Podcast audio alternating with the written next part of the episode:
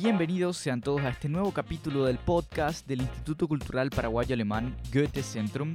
Mi nombre es Levi Pfeiffer y esto es Divele, la radio del ICPA. Divele es el podcast del ICPA en el que cada capítulo charlamos sobre arte, cultura, sociedad, política, actualidad, deporte y mucho más. Les recuerdo que pueden escucharnos a través de Evox, Spotify, Anchor y SoundCloud. Y no olviden suscribirse para no perderse ninguna edición.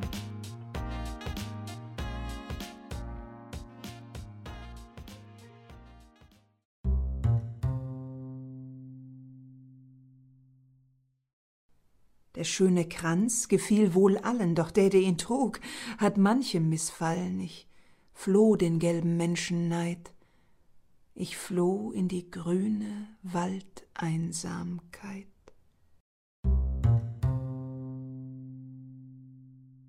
En el capítulo de hoy tenemos a un invitado muy especial, el artista textil y vestuarista Rolando Rasmussen.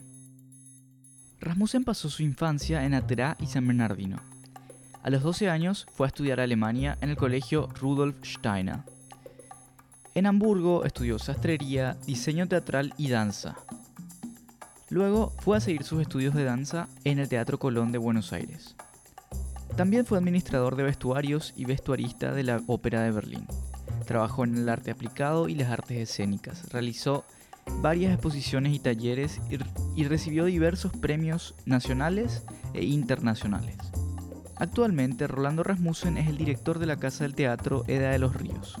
El día de hoy nos va a contar su experiencia como vestuarista, su paso por la danza y la razón por la cual decidió volver al Paraguay.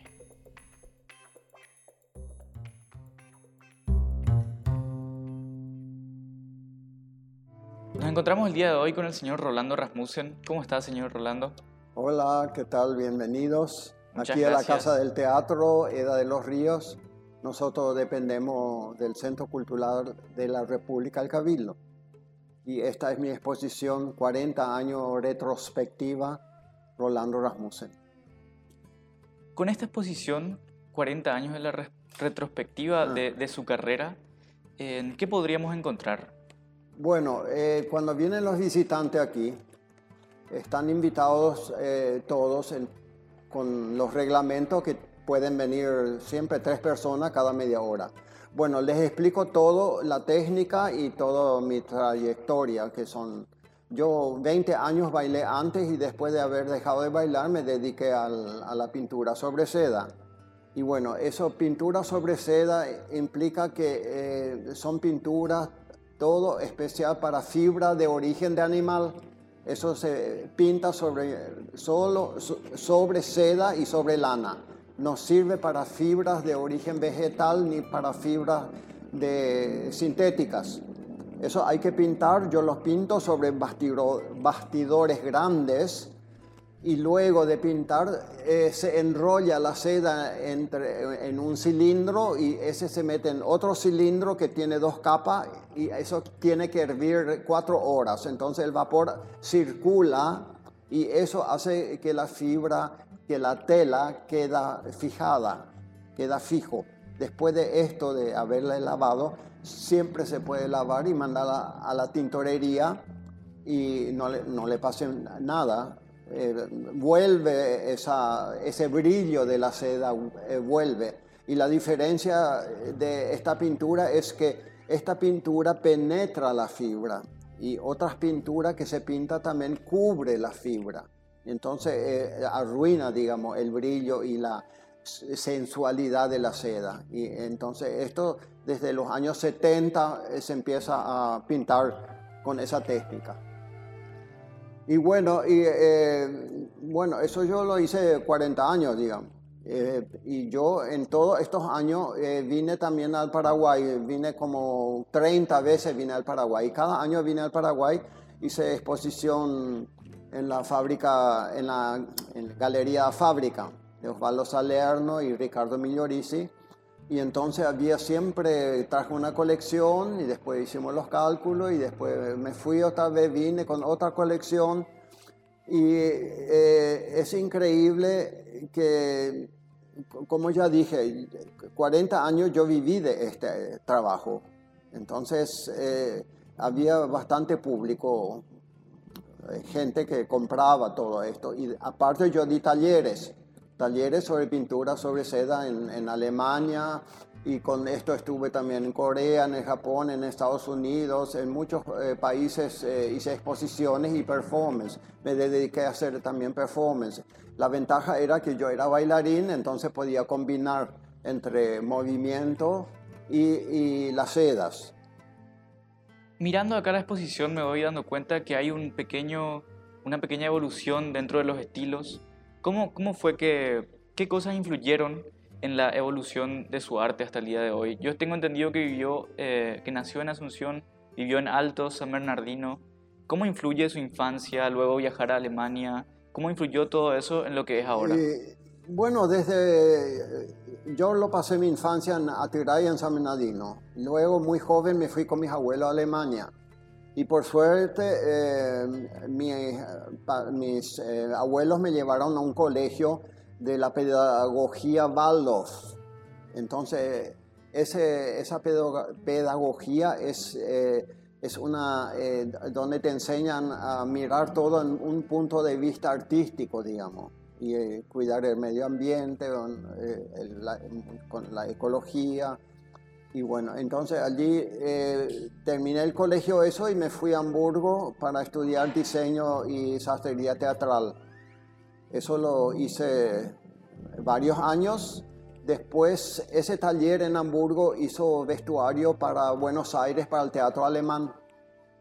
Y teníamos que irnos allí, eh, éramos cuatro en total para estrenar la obra de teatro con el vestuario ya semi-hechos y lo estrenamos en Buenos Aires. Bueno, mientras tanto yo siempre bailaba, eh, estudié baile.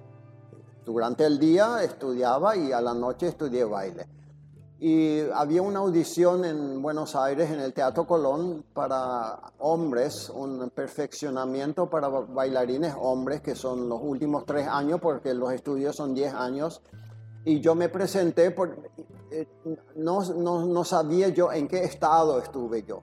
Entonces dije, bueno, me presento. Si me toman allí en la escuela del Teatro Colón, entonces dejo todo lo que es textil y seda y diseño de teatro y me dedico a bailar. Y eso sucedió. Entonces me tomaron allí en la escuela y estuve tres años en Buenos Aires en el Teatro Colón, en la escuela del Teatro Colón. Luego me fui a Alemania y, bailé 20 años. Pero paralelo a eso, eh, como bailarín, siempre en casa yo tenía un taller. Taller de batik, de patchwork, de de pintura, sobre seda, de, todo lo que se refiere a textil. Y bueno, y cuando dejé de bailar, eh, tenía ya como todo preparado como para dejar de bailar y después eh, seguir o empezar de nuevo con el arte textil. Y bueno, y eso lo hice 40 eh, años, pero entre medios también me fui, estuve en la Ópera de Berlín como administrador de vestuarios y como vestuarista. Y bueno, entonces hace tres años que soy aquí eh, director de la Casa del Teatro. Bueno, en general, eh, la verdad que el Cabildo está haciendo una gran cosa con las seis casas de cultura, porque el, el Cabildo tiene seis casas de cultura. Y cada uno es de la literatura, de la música, audiovisual, allí donde está la lengua española, Josefina Pla. Entonces, eh, allí uno puede hacer discurso y ensayo de todo. Y entonces no tiene costo eso. No tiene, aquí no tiene costo para hacer una obra de teatro y para ensayar. Y entonces eh, ese apoyo, digamos, que hace el Cabildo para las artes escénicas o en general para la cultura, ese tendríamos que tener mucho más de ese tipo de apoyo de todas las instituciones. Bueno, lo que yo quiero es un poco un mensaje también eh, con mi exposición, porque mi exposición es muy colorido. Entonces, eh, esos colores es como para mí un alimento espiritual o emocional. Y quiero que los visitantes que tienen que venir aquí y ver en vivo esto, no solamente por los videos y audiovisual y qué sé yo, sino en video eh, eh, para sentir ese color, eh, porque muchos se emocionan y eso es importante para hoy en día, esa importancia de dejarse emocionar y, eso es como un alimento, digamos. Y aparte la sensualidad, porque la seda es un material muy sensual, sensibilidad, pero sensualidad. Y eso es lo que nos hace falta ahora porque no nos podemos tocar ni abrazar. Entonces, eh, a través de la seda, quiero transmitir esa sensualidad que algún día, eh, que ojalá no falte mucho, nos podemos abrazar. Esa es la parte sensualidad que quiero transmitir. ¿En qué horario está abierta la, exposición? Bueno, ¿Qué fechas? Eh, hasta fines de octubre vamos a estar aquí y siempre de 10 a 15 horas. ¿Es con cita previa? Eh, sí, eh, aquí de lunes a viernes y entonces como ya dije, pueden entrar siempre cada media hora tres personas nomás. Genial. Y entonces, pero hay que agendarse para eso, es mejor. Entonces por allí es complicado, si hay gente justamente aquí, van a tener que esperar afuera para poder entrar. Entonces, eh, mejor agendarse. Y bueno, esto va hasta fines de octubre.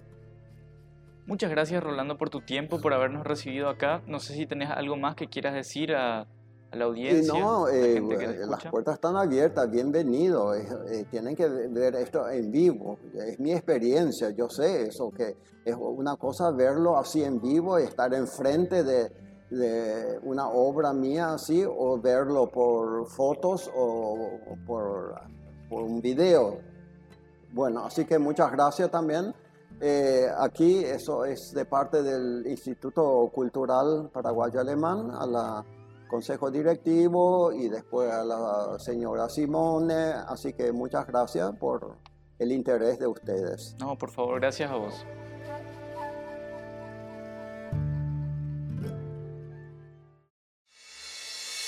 Muchas gracias por habernos acompañado en este nuevo capítulo del podcast de LICPA. Les recuerdo que pueden escucharnos a través de Evox, Spotify, Anchor y SoundCloud. También pueden dejar sus comentarios en nuestras páginas de Facebook e Instagram. Este podcast es presentado gracias al apoyo del Goethe Institut Internacional. Les invito a visitar su página web donde encontrarán variados programas relacionados con el aprendizaje del idioma alemán. Les estaré dejando su página web en la descripción del capítulo. Les recuerdo que pueden visitar la exposición del señor Rolando Rasmussen en la Casa del Teatro Edad de los Ríos. Eso fue todo por el día de hoy, espero que hayan disfrutado, nos vemos en el próximo capítulo. Mi nombre es Levi Pfeiffer y esto es Divele, la radio del ICPA.